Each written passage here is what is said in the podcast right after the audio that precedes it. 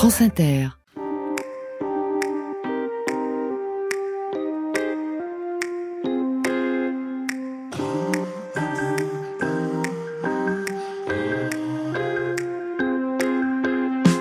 En janvier dernier, j'ai fait un truc complètement fou pour moi.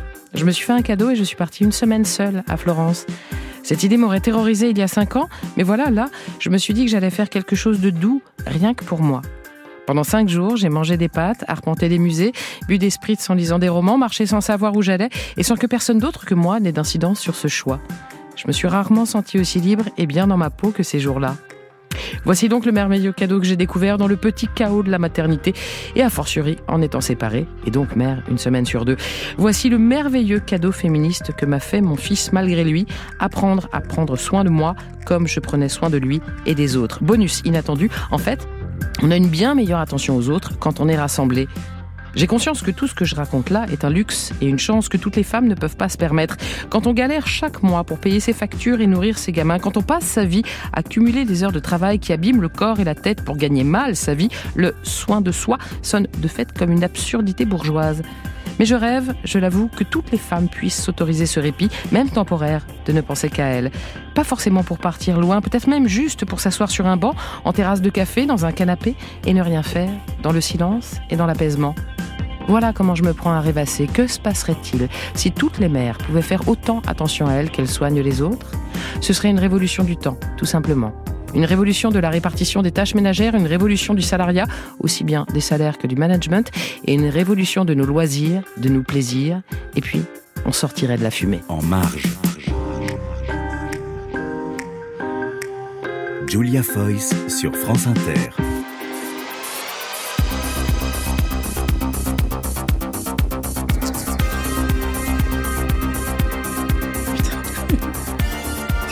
Et donc, cette émission va commencer par Oh putain et un rire. Ce sont ceux de René Grosard. Bonsoir. Bonsoir. Vous êtes journaliste à l'Obs, essayiste, féministe et fêtarde absolue. Sur ce morceau de Wolfman Automatic Dub, vous avez dansé, ri, parlé, pleuré aussi. C'est quoi votre rapport à la musique et à la fête? Waouh En fait, j'ai dit oh putain parce que ce morceau me, me saisit. Toujours. Euh, je le trouve hyper émouvant. Euh, et que du coup, il faut que je me rassemble tout de suite pour dire euh, pourquoi ce morceau me bouleverse. Et vous êtes bouleversé au point je suis de vraiment, ouais, c'est un morceau qui me fait pleurer. Yeux, oui. Toujours. Euh, en fait, Automatic Dub, c'est un, un, morceau qui est, euh, qui est hyper beau parce que dans la fête, il y a la vie et la mort. Et ce morceau, c'est ça. C'est un morceau où il y a un élan, une vitalité, du feu, et en même temps, euh, il y a quelque chose de très cosmique de, de ce qu'on devient quand on meurt, quoi. Il y a toute euh, cette intensité dans ce morceau qui me, qui me cueille à chaque fois que, que je l'écoute. Et, euh, et, voilà, je suis hypersensible aussi, donc je peux évidemment pleurer en entendant ces quelques notes de musique qui, pour plein de gens, je pense, ne signifient absolument rien. Mais ça nous va très bien. Voilà. Dans cette émission, d'avoir le, le, rire et les larmes mêlées dans cette voix, c'est exactement ça. C'est un texte de vous que j'ai lu en introduction à découvrir une extenso dans votre contribution à cet ouvrage collectif, Mère sans filtre, ouvrage qui tord le cou à tous les mythes de la maternité, forcément heureuse, forcément évidente, forcément instinctive. Pour vous, être mère, René Grezard, c'est aussi être un nuage de fumée, c'est-à-dire? Bah, je pense qu'il y a quelque chose euh, dans la façon dont les mères sont mères aujourd'hui qui, est, qui les transforme en nuages de fumée. C'est-à-dire qu'on attend d'elles une euh, dévotion absolue, une disponibilité, une disponibilité absolue, et on sait que les mères s'occupent deux fois plus hein, que les pères euh, des mmh. enfants, euh, qu'elles sont discriminées au travail, que les, les accouchements sont souvent euh, le lieu de violences gynécologiques. En fait, il y a tout un comment une, fa une, façon de considérer les mères où elles n'existent pas totalement. Un exemple que j'adore citer aussi, c'est euh, euh, l'espace public, euh, la ville, comment elle est pensée, et en l'occurrence pas pensée pour euh, les personnes qui s'occupent le plus des enfants, soit les mères. Et donc, Vous voulez dire les poussettes, l'allaitement, les tout poussettes. Ça enfin voilà, quand on prend le train, il y a, y, a, y a, une table manger super quoi. Enfin, mais ce n'est rien en fait. Un, un, moi j'ai un petit garçon là de de 16 mois, il, il, lui il a besoin de gambader. Enfin, il y a quand même des, des pays où quand on prend le train, il y a des toboggans dans les trains quoi. Ça existe, ouais ouais. Incroyable. En Suisse, en Finlande, euh, il y a au Japon, enfin il y, a, même, au Japon il y avait des, des, des piscines à boules. Enfin voilà, y a, les mères ne sont, sont un impensé euh, sociétal et parce que tout le monde s'en fout en fait. Votre premier livre, Enceinte, tout est possible, partait de votre grossesse pour déconstruire toutes les injonctions qui, en général, vont avec. Le suivant, Choisir d'être mère, raconter ce qu'il se passe après l'accouchement.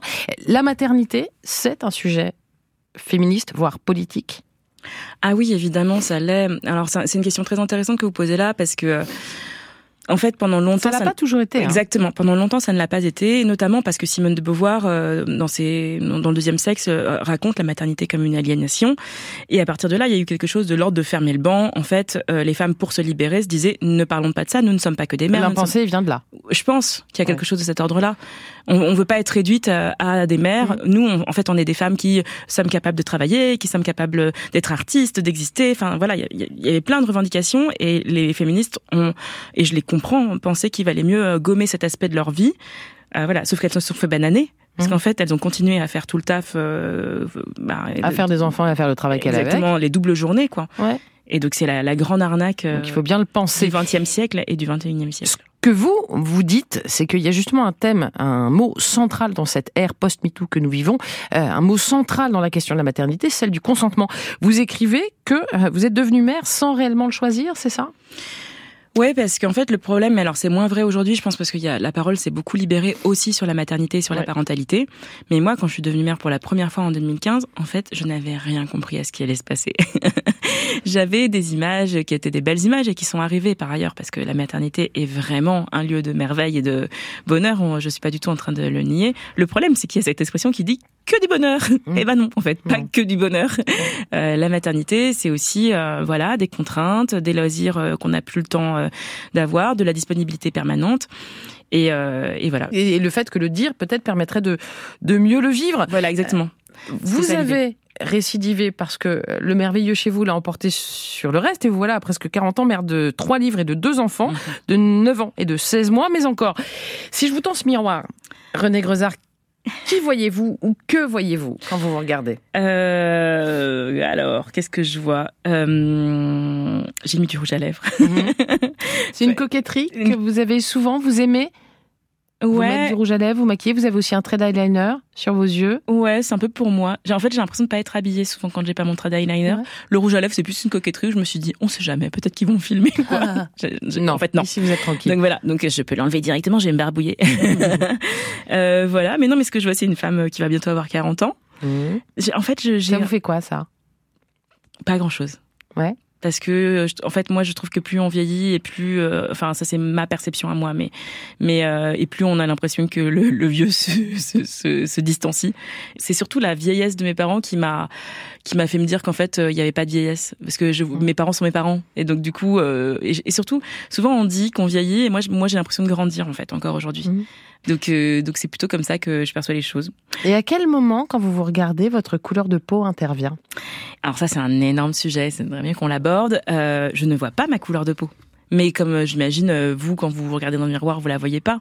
Si, l'hiver, je suis jaune. mais vous vous dites pas, quand vous regardez dans le miroir, je, suis blanche. Non. Bah, moi, quand je me regarde dans un miroir, je me dis jamais, je suis marron, je suis noire. Et, euh, et ça n'est pas un sujet. Et euh, les gens qui m'aiment, euh, je, leur, je, leur ai parfois demandé parce que moi, souvent, je me dis, ça n'est pas un sujet pour moi. Donc, est-ce que ça l'est pour les mmh. autres? Les gens qui m'aiment et dont je suis proche me disent, bah non, ça n'est pas un sujet. Euh, en revanche, ça l'est pour pour le monde extérieur, pour le deuxième cercle, le troisième cercle, et puis pour les gens que je connais pas, ouais. qui me rencontrent, qui me demandent quelles sont mes origines. C'est un sujet qui arrive très vite. voilà quoi. Petite, vous disiez marron. Plus tard, vous avez dit métisse. Aujourd'hui, vous vous dites noir, et c'est aussi un choix politique. Vous le racontez dans cette formidable série publié dans l'Obs, le jour où j'ai compris que j'étais noire, et on y reviendra. À la technique, ce soir, Antoine Teboul à la réalisation, Lucie Le Marchand, Ophélie Vivier avec Mathilde Sour chargée de programmation, et ça, c'est Doja Cat sur France Inter.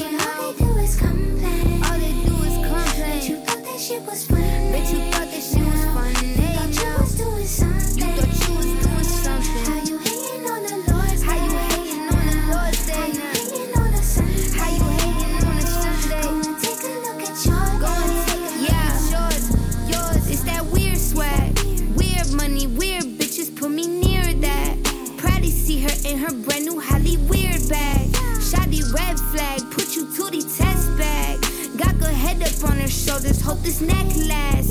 I'ma fall off when I want, they gon' respect that. Setbacks never stop me, let them get dragged.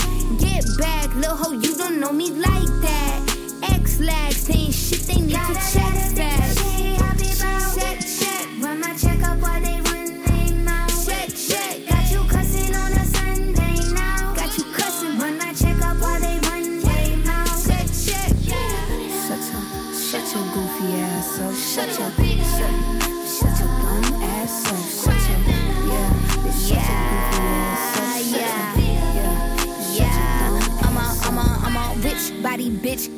Body bitch. Y'all gon' make me sick body bitch. Where's body rich? Put you in a box, body bitch. Get body bitch. You don't wanna talk, body bitch. Lips, potty zip. Stop calling me sis, body bitch. We not a kin. You do not exist to me, miss. Not your friend. I'ma let them wish about me, bitch. Kiss about me, bitch. Y'all be steady dick riding. Don't you piss on me, bitch. I just want my toes in the sand. 100 bands, body looking real overseas. Hips, motherland. I can't even sit in my chair. Zip on my pants. I did all the things I ain't need. I don't wanna dance. Got a lot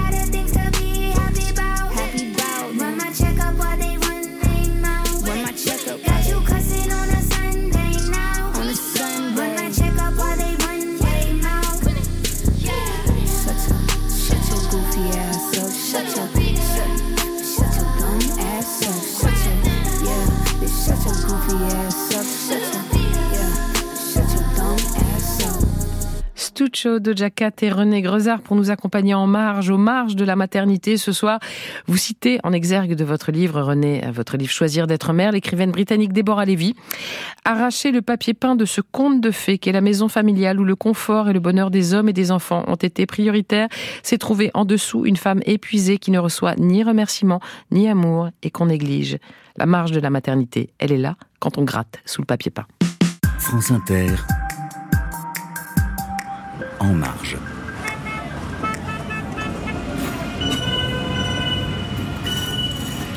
Et vous riez déjà, donc voilà, on peut le dire. Nous, on a le son, vous, vous avez les images. On est où, René? Je crois qu'on est à Barbès, c'est C'est ça? ça. Ouais. C'est quoi le marché de Barbès pour vous, dans votre histoire? Euh, bah ouais, du coup, ma mère est d'origine sénégalaise et elle avait ce truc quand on était petit de, de nous dire on va à Barbès pour acheter des collants. et donc, c'est un truc qui nous fait encore rire avec mon frère et ma soeur aujourd'hui parce que euh, Sachant que vous habitiez à l'autre bout de Paris, on habitait des collants, dans a priori, on en trouve partout. 15e arrondissement, exactement. Et donc, nous, ça, ça nous faisait marrer parce qu'on se disait, mais pourquoi elle va là-bas Bon, À la limite, c'est vrai que c'était un peu moins cher, mais il y avait quand même ce truc de dire, mais c'est archi loin en fait. Et à votre avis, pourquoi elle allait là-bas? Bah en fait, elle allait là-bas, je pense, parce que déjà, euh, ça lui a rappelé le pays, quoi. Il y a un truc où à Barbès, effectivement, euh, c'est euh, euh, oui, il y a un Chinatown euh, dans, dans toutes les villes, mais Barbès, c'est un peu le Little Sénégal. Enfin Ouais. voilà, et puis pas que le Sénégal, de plein de pays d'Afrique. Et donc, elle se, je pense qu'elle reconnectait à un, un pays. Du, enfin, c'est dur quand même, ma mère, ce qu'elle a, ce qu'elle a vécu. Je pense, on n'en a jamais parlé euh, explicitement comme ça, mais elle est partie du Sénégal euh, après ma naissance. Et elle est arrivée ici, et puis elle connaissait personne. Donc, euh, c'était, je pense qu'il y avait une sorte de Madeleine pour elle, de retrouver des odeurs, les oreilles Ouais. du tourail, euh, voilà. Puis on achetait du poisson aussi pour le, le tiep. Alors vous, vous l'avez Voilà. dit, vous êtes né à Dakar, très exactement le 11 avril 84 à la clinique Saint-Hubert. Votre petit frère et votre petite sœur y naîtront aussi en même temps vous avez tous grandi en France. Ça veut dire que votre mère faisait des allers et retours pour accoucher là-bas. Pourquoi? Alors ça, c'est une drôle d'histoire, c'est que j'ai compris ce qui se passait quand moi-même je suis devenue mère. Ouais. Parce que toute mon enfance, quand on me demandait pourquoi il y avait ce petit cirque, je disais, bah, elle voulait voir sa mère, elle avait envie d'être avec sa maman. Mais en fait, pas du tout. Euh, au Sénégal, il y a une organisation autour des enfants qui est beaucoup plus euh, naturelle, ou en tout cas qui est beaucoup plus logique. Un enfant, moi je dis toujours, en fait, il faudrait qu'il y ait 10 personnes autour de lui pour que ça se passe bien. Et en fait, ma mère m'a raconté qu'elle s'était disputée avec sa mère à- mes deux mois parce que euh, elle pouvait pas me s'occuper de moi la nuit, en fait. Ma mère, Tellement on vous prenait en charge Ouais, pour qu'elle puisse se reposer? Ouais, pour qu'elle puisse Ouais. se reposer, parce qu'après un accouchement, on estime qu'une femme doit se reposer, et voilà. Et donc ma mère ne me touchait pas, et, et en fait, au bout d'un moment, elle a râlé en disant maintenant stop, je vais m'occuper de ma fille euh, la nuit. Donc Mais quand ça on, peut expliquer qu'elle ait mieux vécu ses maternités ou les premiers mois? Je sais pas si elle les a mieux vécues, ça a été dur, euh, surtout en France. Une fois en France, elle était toute seule. Mais ce qui est sûr, ouais. c'est que son, ses postpartum étaient, euh, ouais, beaucoup plus respectueux d'elle euh, que- qu'on Ouais. l'a ici, en fait. Euh, on a une petite tendance à juger les pays du tiers-monde euh, en disant qu'ils sont arriérés, mais honnêtement, c'est nous qui sommes arriérés ici en France, dans la façon dont on traite les femmes après un accouchement. Euh, Elle était technicienne pour la télévision sénégalaise quand elle a rencontré votre père. Elle est devenue informaticienne une fois en France. Ça, ça veut dire une femme dans deux milieux d'hommes. Ça dit quoi d'elle? Ma mère, elle est extraordinaire. C'est une, une badass. euh, Badass, ça veut dire euh, euh, une comment on femme traduire? puissante. Ouais. ouais, ouais. Qui a pas peur de choquer, qui a pas peur de transgresser, Ouais, exactement. qui se fiche du regard qu'on porte sur elle? Ouais, je crois. Ouais. Ouais, elle est née en 1957 à Dakar, donc on peut imaginer ce qu'était euh, la société sénégalaise en 1957 à Dakar. Et on la définissait comme un garçon manqué, parce qu'elle était tout le temps avec les garçons, euh, en train de jouer euh, avec tout ce qui est, ce qui est pas autorisé, non seulement pour des garçons, mais a fortiori pour des filles. Ensuite, elle, est- elle avait une mobilette, elle a une, une cicatrice sur l'épaule parce qu'elle est tombée sur du goudron chaud à Dakar. Enfin voilà, ma mère, pour moi, c'est un pirate, quoi. Elle est, elle est géniale. Votre père, lui, est réalisateur. C'est un puits de science, fou de culture et de musique, de littérature. Il n'aime rien tant que de vous raconter des histoires, de vous embarquer dans ses rêves plus grands que lui. Ils sont fantastiques, ils sont politiques, ils se font en musique. J'arrive, j'arrive. Mais qu'est-ce que j'aurais bien aimé encore une fois traîner mes os jusqu'au soleil, jusqu'à l'été, jusqu'au printemps. Alors là, je sais pas si on est entre le rire, les larmes. Un peu des deux. C'est un peu des deux. hein. Drôle de personnage, hein, votre père, à la fois souvent absent et en même temps un peu trop là quand il est là, c'est ça? Ouais, il prenait beaucoup de place. Il est génial, mon père aussi, parce que il nous a apporté plein de choses, ma liberté, ma culture politique, mais euh, mais euh, il y avait pas de place beaucoup pour l'écoute, quoi. Il racontait des histoires et on l'écoutait, et, et c'est vrai qu'il y avait des moments où on aurait juste aimé qu'il se s'intéresse, je crois, euh, À vous ouais, un peu plus. Mais comme beaucoup d'hommes de cette génération aussi. hein. Enfin, moi, je suis en paix avec mes mes parents aujourd'hui. Il y a des choses, euh, il y a des moments où j'ai été très en colère, et c'est Mhm. plus le cas aujourd'hui. Euh, Je sais qu'ils ont fait comme comme ils ont pu et qui nous a apporté plein de trucs très chouettes. Vous grandissez dans le 15e arrondissement de Paris, quartier familial, quartier bourgeois. Un point marron au milieu de la feuille blanche du 15e, écrivez-vous. Vous disiez donc marron, Ouais. c'est une façon, en fait, euh, c'est la façon la plus objective peut-être de vous caractériser, c'est-à-dire qu'il n'y a pas d'idéologie derrière? Exactement. En fait, euh, la façon dont on définit les couleurs euh, noires, euh, en fait, c'est une couleur euh, raciale et c'est une couleur. euh, Enfin, c'est il y a quelque chose de raciste, euh, ne serait-ce que dans cette euh, façon d'appeler. Parce que si on si on est juste factuel, en fait, les couleurs, personne n'a la même couleur de peau et euh, les enfants ils se disent beige et c'est pas pour rien. Ouais. C'est qu'en fait on- ils sont pas blancs, ils sont beiges. Euh, moi, je me considérais marron, mais après on peut être marron foncé, on peut être marron avec une teinte de rouge. Et, euh, et en fait, cette, euh, cette façon de, de, de cette partition, voilà, de dire blanc, euh, jaune et noir, euh, c'est problématique parce que ça renvoie à une histoire coloniale euh, française, américaine. Avec tout ce que ça véhicule comme Ouais, ça image, véhicule, comme présupposé. Euh, Vos parents vous appellent Ndeye René, c'est ça? Ouais, je en fait, je m'appelle Ndaye René. Pour que vous portiez un peu de Sénégal et un peu de France dans votre prénom, mais à l'entrée en maternelle, une institutrice décide que ce sera René, plus simple pour tout le monde, dit-elle. Pour vous aussi aujourd'hui, c'est le cas? En fait, c'est une histoire un peu compliquée dont je suis enfin je suis toujours pas archi à l'aise avec cette histoire, c'est que effectivement euh, elle a supprimé une partie de mon identité, une partie de mon prénom, mais derrière ce qui s'est passé c'est que tous les élèves se sont mis à m'appeler René Mhm. et ça ça m'a poursuivi en fait toute ma scolarité. Mais vous cherchiez à rétablir l'intégralité de votre prénom? Bah je bah, à chaque rentrée des classes, je disais euh, je m'appelle pas Nadège, Ndiou, Ndiaye parce qu'il y a aussi ça, c'est que les Français savent pas euh, Mhm. hyper bien le prononcer. Et euh, en fait, euh, c'est même pas que j'ai lâché l'affaire, c'est que mon identité sociale euh, s'est cristallisée sur ce René et que le Ndeye René est devenu en fait finalement le nom que me donnaient mes parents. Mhm. Et du coup, aujourd'hui, quand on me dit Ndeye René, par exemple, j'ai un, un, un amoureux au collège euh, qui était trop mignon et qui me disait, moi, je vais t'appeler Ndeye René. Enfin, il était dans ce- Mm. quand il, il avait, il avait été au courant de l'histoire, il était dans un truc de résistance. Et c'est moi qui lui avais dit, mais en fait, ça me fait trop bizarre parce que c'est le petit prénom de mes parents que tu es en train de me donner. Et du coup, il y a une confusion euh, des genres qui est pas très agréable.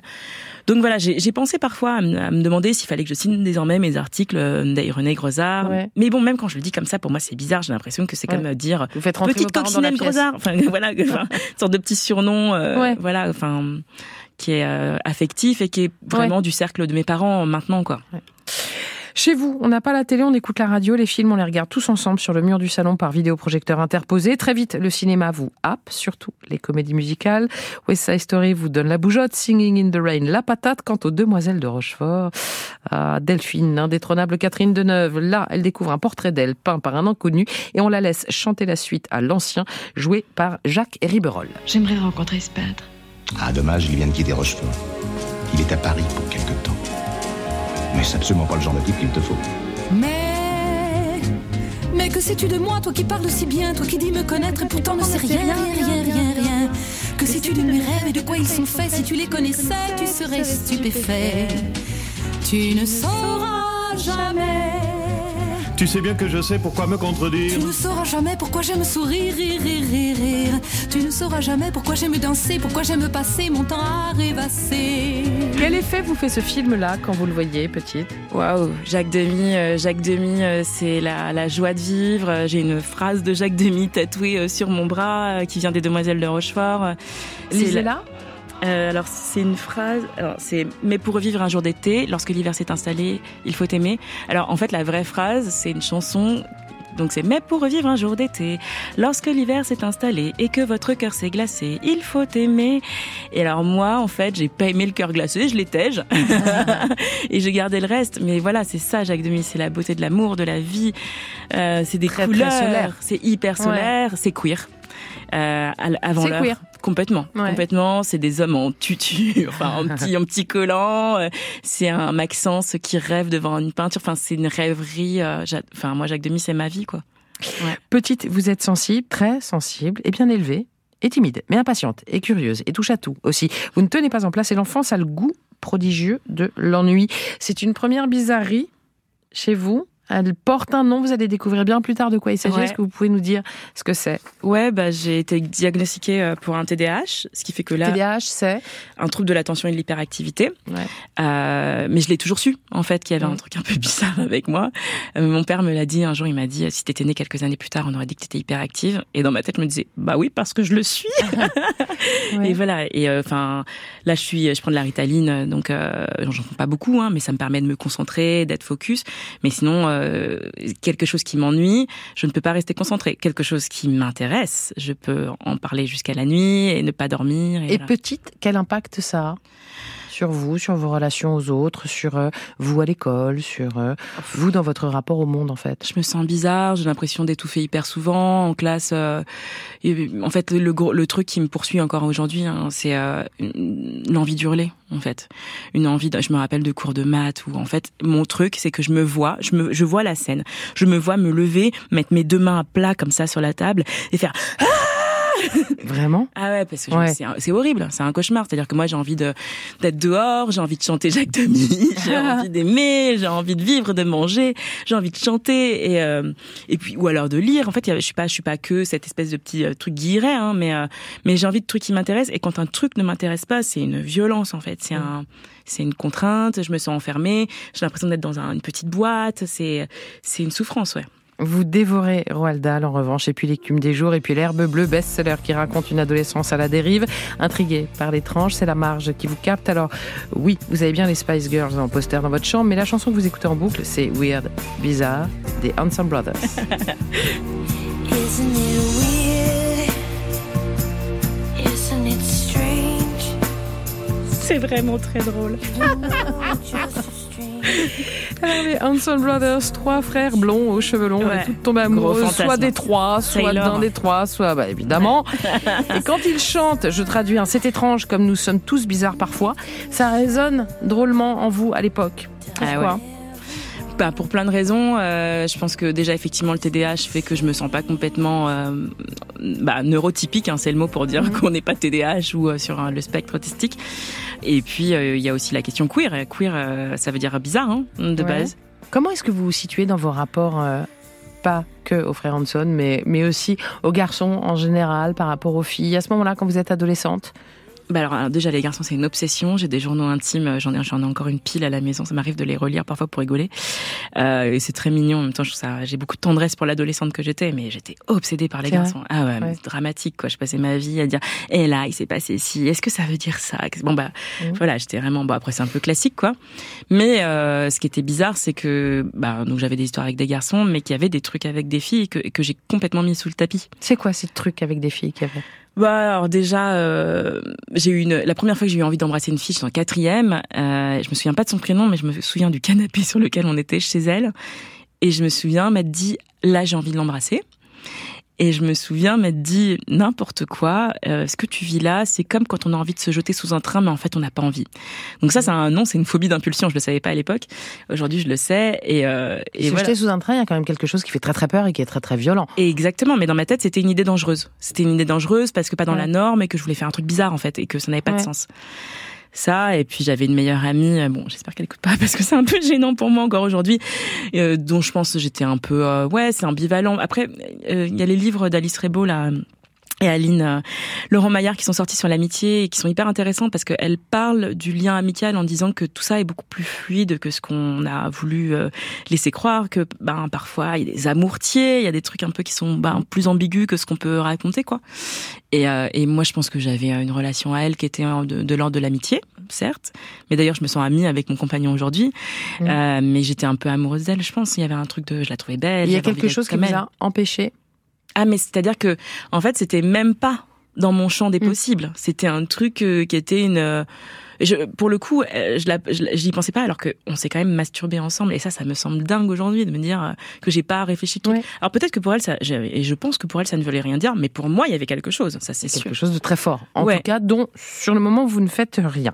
Voilà. Petite, vous vouliez être hôtesse de l'air, archéologue ou journaliste, explorer le monde, en tout cas le comprendre, le traduire, mais vous voilà en hippocane, vissé sur une chaise et vous trépignez, restez assise, vous suffoquez.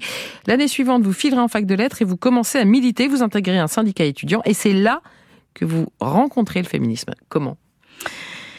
Euh, et ben en fait j'étais à Sud étudiant. Euh, D'un seul coup j'étais dans la vie, j'étais dans l'action et j'avais besoin de ça.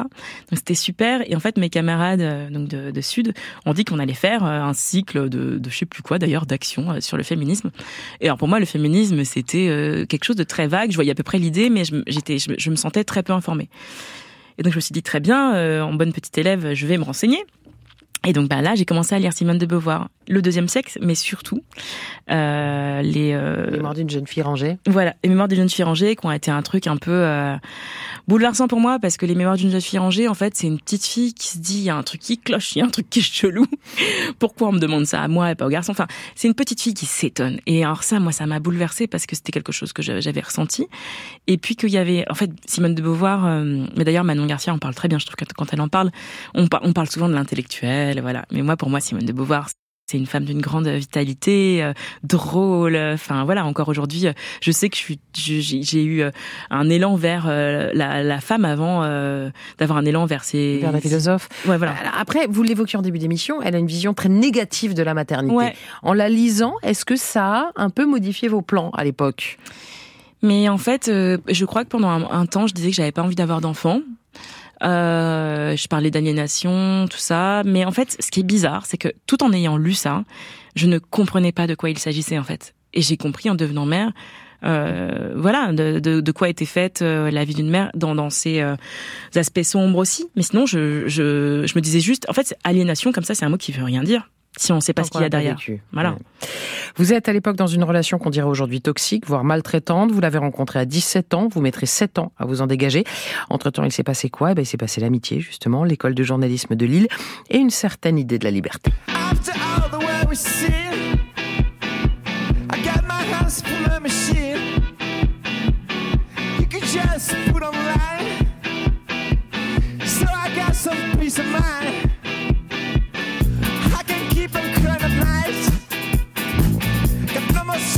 strength to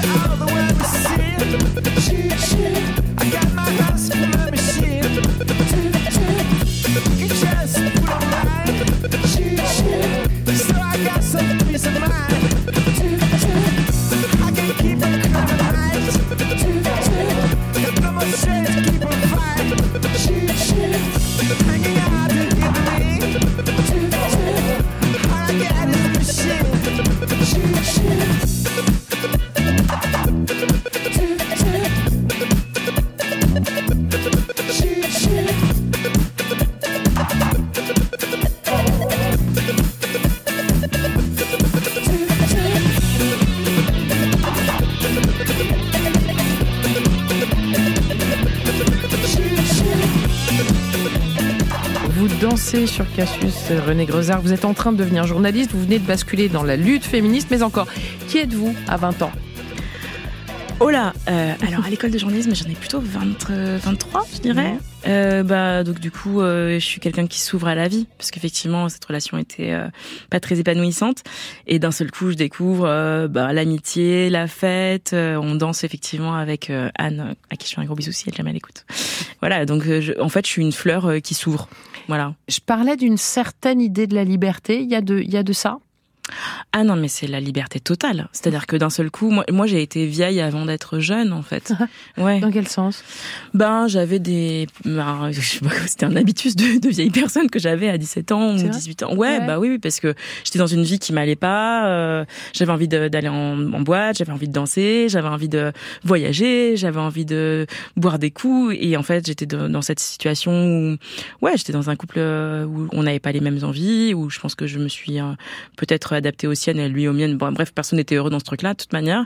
Euh, mais en tout cas, ce qui est sûr, c'est que moi, la vie que j'avais me, me faisait chier, quoi. Enfin, j'étais pas heureuse, ouais. Jusque-là. Ouais. Parce que l'intime est politique, avec Choisir d'être mère, c'est votre histoire que vous nous racontez ce soir sur France Inter, en marge de la maternité, ou plutôt, je dirais, à l'envers du décor de la famille Ricoré. Comment ça se passe en vrai, un couple, le féminisme et un bébé Vous nous direz. France Inter, En marge, Julia Foyce. Going to the chapel and we're gonna get married. Going to the chapel and we're gonna get married. Et ça, c'est donc la chanson que vous écoutez en allant vers la mairie, avec votre cher et tendre de l'autre côté du volant, je dirais. Euh, parce que donc, vous voilà Qu'en aurait dit Simone Ah. Alors c'est marrant parce que ça a été un gros euh, débat euh, dans mon couple euh, avec bah, Julien, donc avec qui je me suis mariée. Quand on s'est rencontrés, on est, on est tombé fou amoureux. C'était une très très belle histoire d'amour. Et, et donc lui euh, qui avait vu euh, ses amis se marier, se dit bah c'est chouette un mariage, c'est une fête. Et voilà. Puis moi j'étais là mais non, c'est une institution bourgeoise euh, et patriarcale et voilà. Et on avait cette espèce de conversation euh, continue sur le mariage. Et puis il a fini par me convaincre que c'était chouette de se marier, que c'était rigolo de faire une fête comme ça. Mais sauf que quand lui m'a convaincu, moi je l'avais convaincu aussi. Du contraire. Du contraire. Et donc il y a eu une deuxième période dans notre début de couple où lui me disait mais non mais t'as raison c'est bête on s'en fout qu'est-ce qu'on a besoin de mettre un papier sur notre amour? Voilà. Et donc euh, on était reparti dans l'autre sens à essayer de se convaincre. Et euh, et en fait il y a des amis à lui qui ont fait une fête de l'amour dans un champ et c'était hyper chouette et c'était hyper beau et on s'est dit en fait euh, on a envie de ça quoi Et on y va, quoi. et on y va. Et Mhm. donc on s'est mariés à notre manière, qui était effectivement pas exactement dans les conventions, je pense, euh, et- Ouais. mais qui était euh, à moitié dans un champ et c'était super. Ouais. À quel niveau votre féminisme est intervenu dans votre couple? Est-ce qu'il vous a aidé? Est-ce qu'il vous a empêché? Est-ce qu'il vous a libéré? Mais alors de toute manière, moi, du moment où j'ai lu Simone de Beauvoir, elle a toujours été près de moi. hein. C'est-à-dire que Ouais. le féminisme ne m'a plus jamais quitté. Et parce que moi, je considère que c'est des lunettes en fait, le féminisme. Ouais. Et une fois qu'on les a mises, on peut plus jamais en fait les enlever. C'est pas possible de revenir en arrière. Mmh. Et c'est pareil avec le racisme, c'est pareil avec la transphobie, c'est pareil avec la grossophobie. On Mhm. peut plus jamais regarder le monde d'une d'une une façon différente. Et donc bah ça a toujours été là. Euh, après moi j'ai toujours eu des couples euh, où euh, qui étaient très équilibrés quoi, où euh, où euh, j'étais pas avec des mecs qui faisaient rien. euh, bon, voilà, ils avaient leurs problématiques aussi, ils sont pas parfaits et, et voilà. Mais euh, mais mais j'ai pas été une de ces femmes et c'est ça qui me révolte en fait et c'est ça qui fait que je suis en colère et, et que je continue d'en parler. On pourrait dire mais qu'est-ce qu'elle nous saoule en fait, elle est avec des mecs qui se sont bien, voilà. Mais non en fait c'est que je vois combien c'est dur quand on est à 50-50. C'est Baptiste Beaulieu qui disait ça dans un super poste euh, qui sont à deux avec euh, Son- Beaulieu qu'on avait reçu d'ailleurs dans, dans En Marge, qui est chroniqueur sur France Inter et médecin voilà. par ailleurs et militant sur Voilà. les questions LGBT et féministes aussi. Exactement. Et qui donc a eu un bébé avec son compagnon et en fait il est à 50-50, il est épuisé parce que c'est épuisant en fait la parentalité telle qu'on la vit dans ce petit cercle actuel euh, qui est un peu absurde. Et donc euh, quand je me dis que nous on est épuisé alors qu'on est à 50-50, ça me rend dingue en fait. Vous êtes tous les deux très amoureux, vous le rencontrez, vous êtes étudiante, vous vous mariez avant vos 30 ans. Entre-temps, vous êtes passé aux manettes de rue 69 qui, accolé au site rue 89, explore notre rapport au corps, à la, sexuée, euh, à la sexualité, euh, à l'amour. Qu'est-ce que vous cherchez au fond? Euh, bah, je pense qu'il y a un rapport au corps qui m'a toujours fascinée depuis que je suis toute petite et au tabou. Euh, un, un des trucs qui me fascinait depuis que j'étais que je suis toute petite, c'est euh, la question des toilettes, parce que en fait, il y a ce truc où euh, c'est le grand secret, mais tout le monde sait que ça arrive pour tout le monde, mais il ne faut pas en parler, il faut pas que ça fasse de bruit. Et ça, vraiment, gamine, j'avais un truc que je me disais, mais qu'est-ce que c'est que ce cirque enfin, C'est l'idée d'un voile noir que vous voulez soulever et regarder ce qui se passe derrière? Hmm, je pense qu'il y a quelque chose de l'ordre de. Je comprends pas qu'un truc que tout le monde fait et dont tout le monde sait que tout le monde le fait, on ne doit pas en parler. Je parlais des, des toilettes, mais au sens plus large de l'intime, c'est-à-dire que vous avez envie de comprendre Oui, les envie. enjeux, ce qui s'y joue, ce qu'on y vit. À chaque fois qu'on me cache quelque chose, j'ai envie de comprendre pourquoi. Voilà. Et le voile se lève pour vous sur la maternité en 2015. Voici Ulysse, votre premier fils.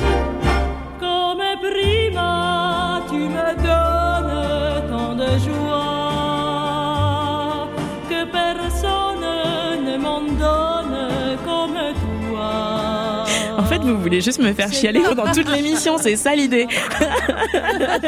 Et rire aussi Et rire, mais moi, quand- général, je pleure, je me mets un peu à rire aussi. De gêne, de me dire, t'es vraiment encore, encore en train de chialer, bordel, grosard, quoi. Quel est le rapport entre Dalida et Ulysse?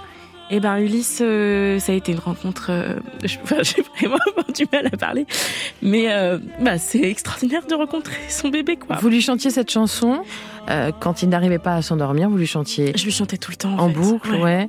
Euh, ce que vous racontez beaucoup, c'est ça. C'est, euh, elle dit prisonnière. Il y avait quelque chose comme ça, le fait de se sentir prisonnier, le fait de se sentir seul. Euh, les nuits sans sommeil, c'est une torture en fait. Ouais. C'est ça que vous découvrez avec le premier? C'est ça que je découvre. euh, C'est un bébé aussi qui a un RGO, donc c'est un. Un RGO, c'est le reflux. euh, gastrique-œsophagien qui est pas diagnostiqué, donc c'est un bébé qui peut jamais être posé, que j'ai toujours dans mes bras, à qui je chante mais pendant des heures tout mon répertoire de chansons de karaoké, et donc il y a comme prima dedans. Et ouais, c'est vrai que cette chanson, elle incarne cet amour euh, absolu, mais aussi euh, cette euh, ouais, il y a un- il y a, il y a une forme de, de danger quoi, à aimer autant. Enfin, on a peur de, de tomber dans un trou, et, et c'est ça qui est fascinant avec la parentalité, c'est qu'on aime et qu'on a presque peur d'aimer autant. C'est c'est bouleversant en fait. En même temps, il produit, il y a cette peur-là, et en même temps, vous l'écrivez, il produit chez vous un choc de Ouais. liberté. Il vous fait le plus beau cadeau féministe qu'il pouvait vous faire. C'est quoi? Eh ben en fait moi avant de rencontrer Ulysse j'étais quelqu'un de très sociable j'étais très en terrasse en, train de faire la fête etc et euh, je, je j'étais je savais pas être seule en fait parce que je pense que j'avais peur de me retrouver seule être seule avec moi-même et euh, et ben en fait on ne peut pas faire ça. Je pense quand on a un, bébé être avec un bébé c'est être avec quelqu'un. Et moi j'ai toujours euh, parlé à Ulysse comme si c'était une personne normale même quand il était tout petit euh, et qu'il parlait pas. Mais il y a une forme de grande solitude dans les premiers temps de Ouais. la maternité. Et euh, et voilà. Et moi j'ai découvert la solitude euh, avec euh, Ulysse. Et pour le meilleur et pour le pire. Et le meilleur, ce serait quoi? Le meilleur c'est d'être bien avec soi-même c'est Mm. de pas avoir peur euh, de se rencontrer c'est de pas avoir peur d'être toute seule c'est de pas avoir peur de manger au restaurant toute seule c'est de pas avoir peur effectivement de partir à Florence toute seule c'est de savoir se récupérer c'est de savoir s'autoriser du silence c'est de pas être tout le temps dans le bruit dans le dans l'excitation parce que Donc c'est une rencontre avec vous-même aussi. Ouais. Ah mais c'est complètement. En fait, mon fils m'a permis de me rencontrer moi-même. Mm. Je ne me connaissais pas avant mon fils. Et Vous découvrez quoi que vous ne saviez pas? Déjà, je découvre euh, qu'en fait, euh, j'ai un problème avec la mort. Voilà. Que, que j'ai toujours dit que j'avais pas peur, mais en fait, j'ai peur. Mhm. On parle toujours de la naissance comme d'un moment heureux, mais la naissance, c'est la mort aussi. Enfin, quand on accouche, il y a cette peur qui plane. Ça veut pas dire que ça va arriver. Vraiment, moi, je C'est la mort d'un ancien moi aussi. C'est Exactement. la naissance d'un nouveau moi, mais c'est la, c'est mort d'un ancien. Oui, on parle de Ouais. matrescence pour euh, c'est l'idée de la maternité qui, qui est une transformation d'identité et, euh, et voilà et puis par ailleurs m- j'étais pas au Bataclan exactement mais j'étais pas très loin et, et euh, j'ai eu un moment où j'ai cru que j'allais j'allais mourir ce soir-là et ça m'a et Ulysse était tout petit donc tout ça est arrivé un peu en même temps et, euh, et j'ai fini par admettre qu'en fait contrairement à ce que je disais eh ben j'avais peur j'avais peur moi de mourir et puis euh, voilà parce que j'ai toujours été l'admettre, c'est obsédée une façon de l'apprivoiser un peu? Ouais, de et de pas avoir peur de cette euh, pensée qui est une, en fait une pensée qui a toujours été présente à moi depuis que je suis toute petite. Euh, Enfin voilà, moi j'ai, j'ai, euh, je sais pas, enfin voilà, j'ai réalisé que qu'on qu'on était périssable quand j'avais 5 ans, euh, voilà. Et Et c'est quelque chose qui vous a poursuivi. Il y a, il y a, il y a un autre aspect des choses que euh, qu'on pourrait évoquer ici, c'est le fait que Lily soit un garçon. Mm. Quand on est féministe et qu'on a conscience des rapports de genre euh, et qu'on le dit toutes et tous, c'est par l'éducation des, des, garçons, en les élevant autrement, qu'on pourra changer les choses. Ça veut dire quoi, ça, pour vous Les élever autrement, c'est quoi? Ah, en fait, ce qu'on reproche euh, aux hommes euh, globalement, c'est sûr qu'on espère que nos fils euh, ne le reproduiront pas. Donc moi, j'espère et je, je, je, souhaite de tout mon cœur que mon petit garçon soit à l'écoute mmh. de des autres, mais aussi de lui-même. Ça, c'est quelque chose de très mmh. important. C'est que euh, il faut savoir euh, qui on est et pour savoir qui on est, il faut savoir euh, s'analyser. Euh, voilà, et pas, pas bah, typiquement un, des problèmes des garçons, c'est qu'ils ils ont peur de, de, faire des choses qui rentrent pas dans le rang, quoi. Mais toutes les filles aussi. Hein. Mais bon, un petit garçon, s'il pleure, il se dit que c'est pas censé être pour lui, qu'il est censé aimer les voitures, qu'il est censé faire ceci, cela. Et voilà, moi j'essaye vraiment d'apprendre à mon fils que être soi, c'est super, quoi. Et ça, ça complexifie la maternité ou ça l'enrichit?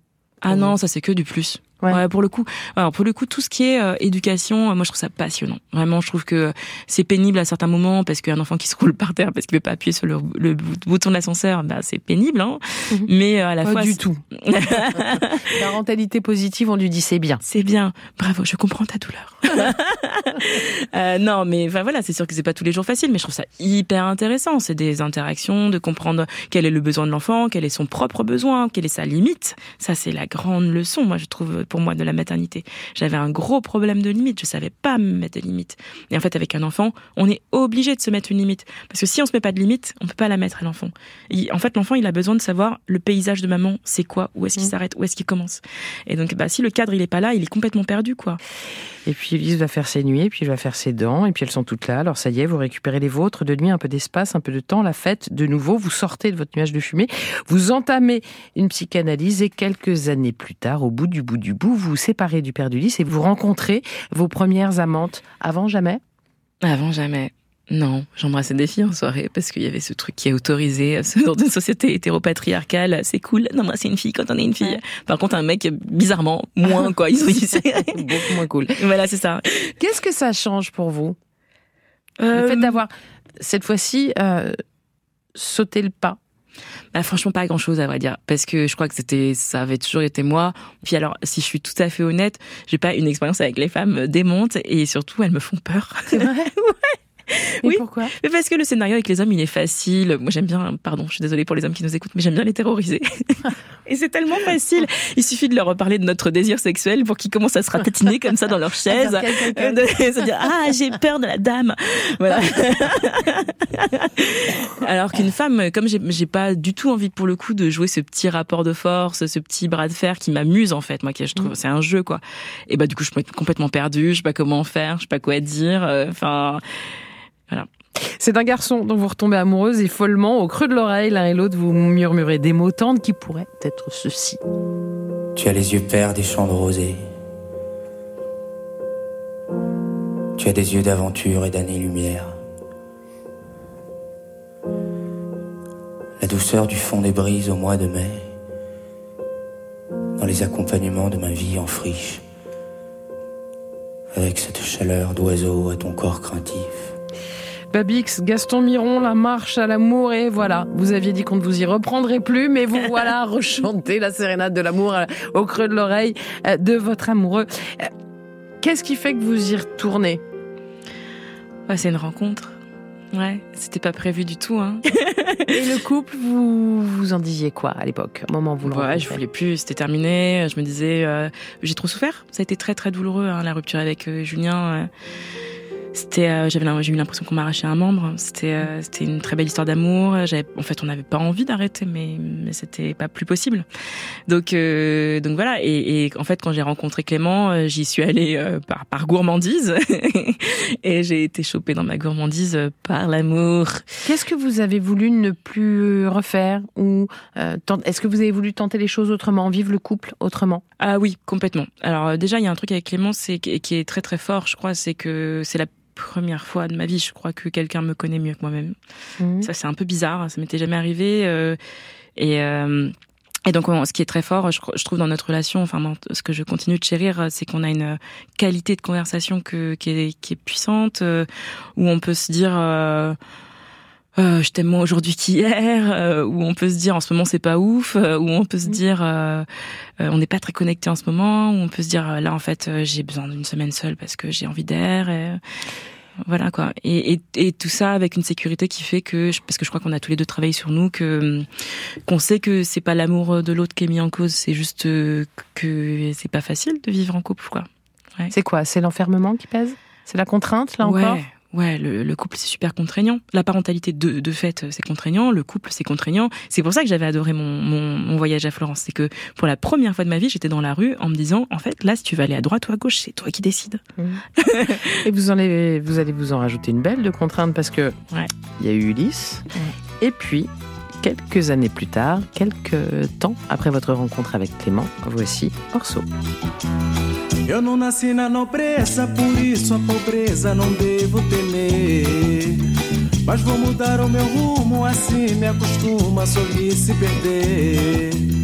Eu não nasci na nobreza, por isso a pobreza não devo temer. Qu'est-ce qu'on entend là? Alors c'est une chanson qui s'appelle Evocé. Il faut savoir que je ne parle pas du tout brésilien. Mais mon père euh, a vécu au Brésil et il m'a beaucoup euh, transmis l'amour euh, de la musique brésilienne. Et euh, j'avais une playlist euh, pour accoucher. J'ai choisi d'accoucher sans péridurale. Voilà. Et finalement, j'ai eu la péridurale, mais elle n'a pas marché. Ça s'appelle le karma, René. voilà. Et en fait, cette chanson qui dit Evocé, euh, c'est euh, et vous quoi. Et en fait, je sais pas, il y a eu un truc complètement fou quand euh, les premières heures de mon accouchement, euh, j'ai eu l'impression d'être euh, dans une extase. Enfin, les hormones, voilà, enfin l'ocytocine, etc. J'ai, c'était magique et j'ai dansé sur, sur sur de la musique et, et cette chanson, en fait, elle dit. elle incarnait en fait cette arrivée d'Orso, cette rencontre, euh, et, et c'était ouf, ouais. Cette fois-ci, vous êtes devenue mère en connaissance de cause, contrairement à la première fois. Exactement. Qu'est-ce que ça a changé? Tout. Tout. Euh, je me suis pas fait cueillir à part les choses difficiles. Euh, je me suis organisée pour me récupérer. J'ai pas cherché à me récupérer de manière qui sont pas récupérantes, si on peut dire ça comme ça. Parce que la fête c'est super, mais euh, c'est pas le truc qui permet de, se- de, de mieux se récupérer. Ça permet de se retrouver, mais c'est pas, pas, pas de se récupérer. Donc euh, ben voilà, là j'avais aussi à côté de moi quelqu'un qui, avant même que cet enfant soit conçu, me disait qu'il me considérait comme une grande, une grande brûlée de la maternité, parce que j'avais quand même été diagnostiquée pour une dépression du postpartum et qui donc a été hyper attentif ouais, à ce que je que je sombre pas. Euh, j'ai pleuré une fois pendant mon, pendant mon congé maternité alors que je pleurais tous les jours euh, la première fois quoi. Dans Choisir d'être mère, vous évoquez des difficultés immenses que vous avez eues à écrire ce livre, entre autres vous expliquez. Ce message est d'autant plus compliqué à délivrer que nous avons chacune notre vécu. Certes, jusqu'ici, je n'ai jamais rencontré une femme qui m'ait dit Ah oui, c'était bien facile cette affaire, easy. En revanche, j'ai rencontré des femmes pour qui c'était plus doux que pour d'autres. Nous ne sommes pas égales face à cette expérience parce que nous sommes toutes différentes et que nos enfants et nos couples, quand nous sommes en couple, le sont aussi. J'ai désormais une tendresse infinie pour les femmes qui deviennent mères et qui morflent. J'ai envie de les prendre dans mes bras, de leur dire que ça va aller, que ça finit par aller, parce qu'aujourd'hui, j'ai accepté que la maternité m'avait cambriolé mon temps, mon espace et ma vie amoureuse. Je suis sereine et prête à raconter.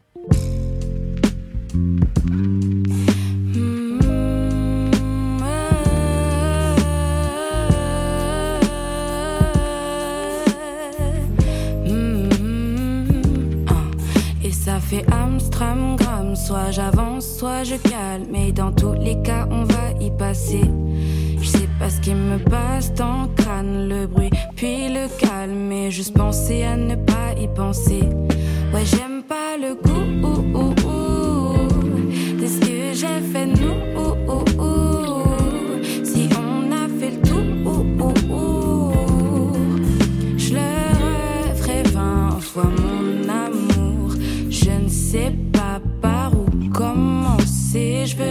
que ça termine.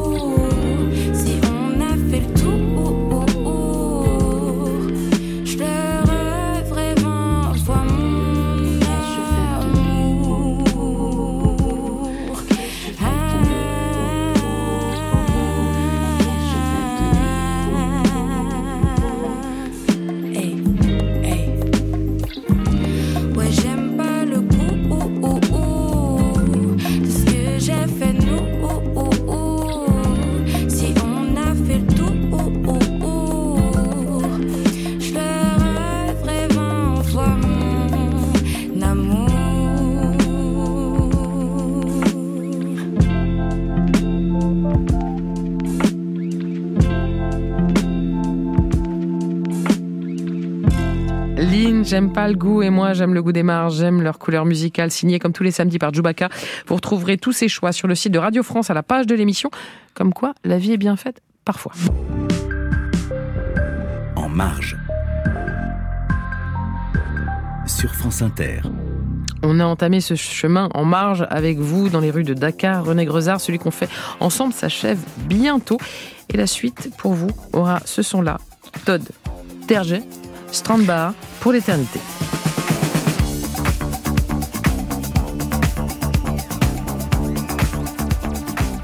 Là, vous kiffez. Ah, j'adore ce son, ouais. Là, il n'y a plus de larmes, je crois pas, dans les yeux. Un peu, il y a Un une émotion. petit peu, ouais. Une émotion. Mais ici, encore une fois, Ouais, ouais, on pleure et on rit et vous faites les deux.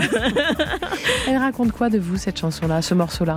Ouais, bah c'est la, la fête et c'est, euh, j'ai des souvenirs de, euh, de, de fête euh, avec ce son qui est très lumineux, très joyeux, euh, qui monte, euh, qui voilà, et il y a le piano qui arrive et c'est euh, le kick il est fou, enfin voilà, et, et en fait le, le truc est hyper, euh, hyper joyeux quoi. Est-ce que c'est l'inconscience des humains, enfin une, une volonté, euh, une inconséquence, mais une volonté de se dire en fait, euh, on sera plus fort que la mort parce qu'on va danser et jusqu'au bout. Il y a quelque chose comme ça? Oh, mais la fête, c'est que ça, de toute manière. C'est Ouais. une sorte de résistance idiote.